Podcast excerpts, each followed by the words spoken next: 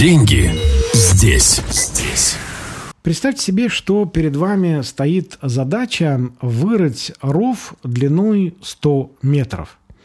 Ну, то есть это такая довольно масштабная история, которая потребует э, довольно много времени.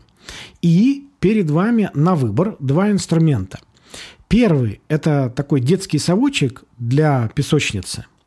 Ну, знаете, такой металлический. У меня такой был э, в детстве, э, такой очень симпатичный. Я думаю, что он был у каждого.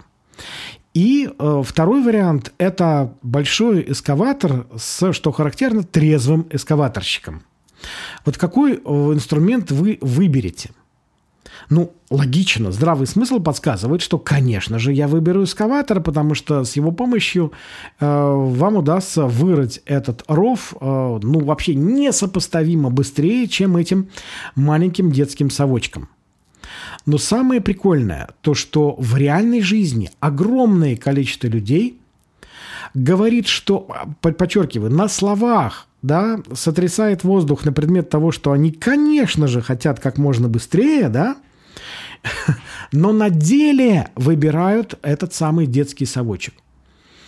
А, мы не будем сейчас объяснять, почему это происходит, да, то есть э, кого-то ну, это может быть совершенно разные причины. Это не важно почему. Самое главное, чтобы вы именно с позиции выгоды понимали, что в любом э, деле, которое, любой задаче, которая стоит перед вами, э, вы можете сократить свой путь просто в разы. И сделать это можно в данном нашем примере благодаря выбору эскаватора. Просто потому, что это быстрее. Э, и вот эта позиция выгоды, когда вы понимаете, что э, в зависимости от того, какой путь вы выбрали, настолько быстро ваш результат перед вами и появится.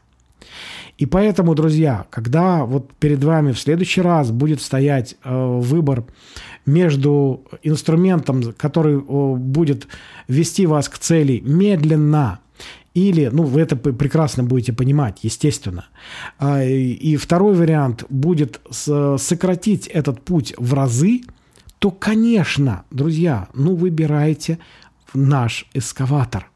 Потому что это правда. Просто чистый, здравый смысл. Деньги здесь. Здесь.